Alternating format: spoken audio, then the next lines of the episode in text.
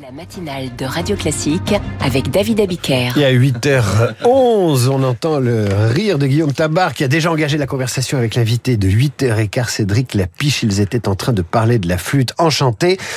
Pour le coup, on va parler du rendez-vous de Saint-Denis. moins enchanté maintenant. Il est un peu désenchanté. Ce rendez-vous de Saint-Denis, les deuxièmes rencontres là-bas commencent dans un peu plus d'une heure, Guillaume Tabar.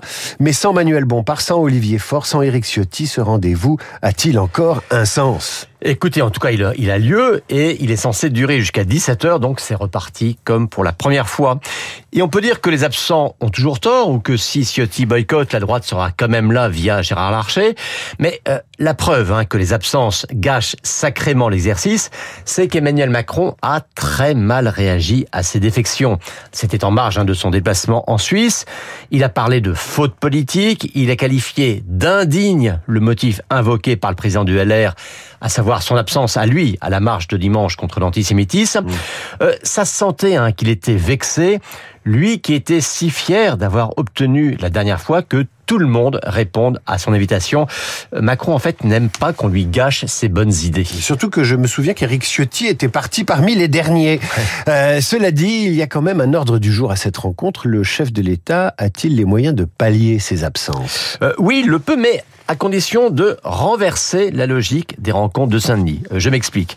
Après la première rencontre, hein, celle de fin août, s'était exprimé un début de consensus sur la nécessité de mieux faire respirer la démocratie.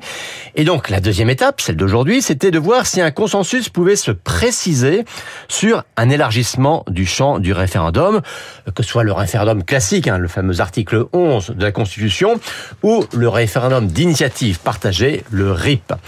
Et c'était dans un cas une demande de LR et dans l'autre une demande de PS, c'est-à-dire des deux absents. Autrement dit, l'idée de base était de permettre au président de dire je vous ai écouté, je vous ai entendu, on y va. Bon, ça, ça n'est plus possible.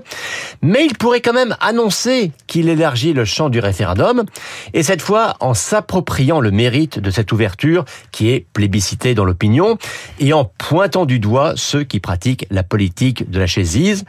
Euh, vous voyez, on passerait de la logique du consensus des partis à la logique on avance sans les partis. Exactement l'inverse du principe du rendez-vous. Quel intérêt aurait-il à faire ça alors qu'il a besoin de tout le monde pour réformer sa constitution? Bah, Écoutez, faciliter le référendum, tous ceux qui sont pour ne pourraient pas s'y opposer au Parlement, même s'ils boycottent la rencontre d'aujourd'hui.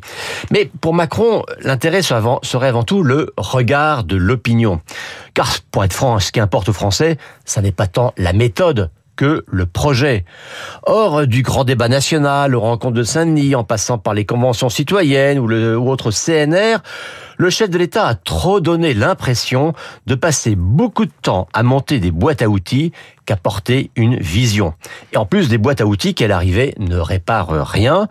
Donc là, assumer de porter un chantier institutionnel allant dans le sens des attentes de Français, ce serait une manière pour lui de reprendre la main et en ce moment, il en aurait bien besoin. L'éditorial de Guillaume Tabar. Merci Guillaume à lundi. Tout de suite, Cédric Clapiche, invité de la matinale, le réalisateur du Péril Jeune, de Chacun cherche son chat, de la trilogie commencée avec l'auberge espagnole, de Tout ce qui nous lie, un film qui parlait du vin magnifiquement. Cédric Clapiche met en scène la flûte enchantée au théâtre des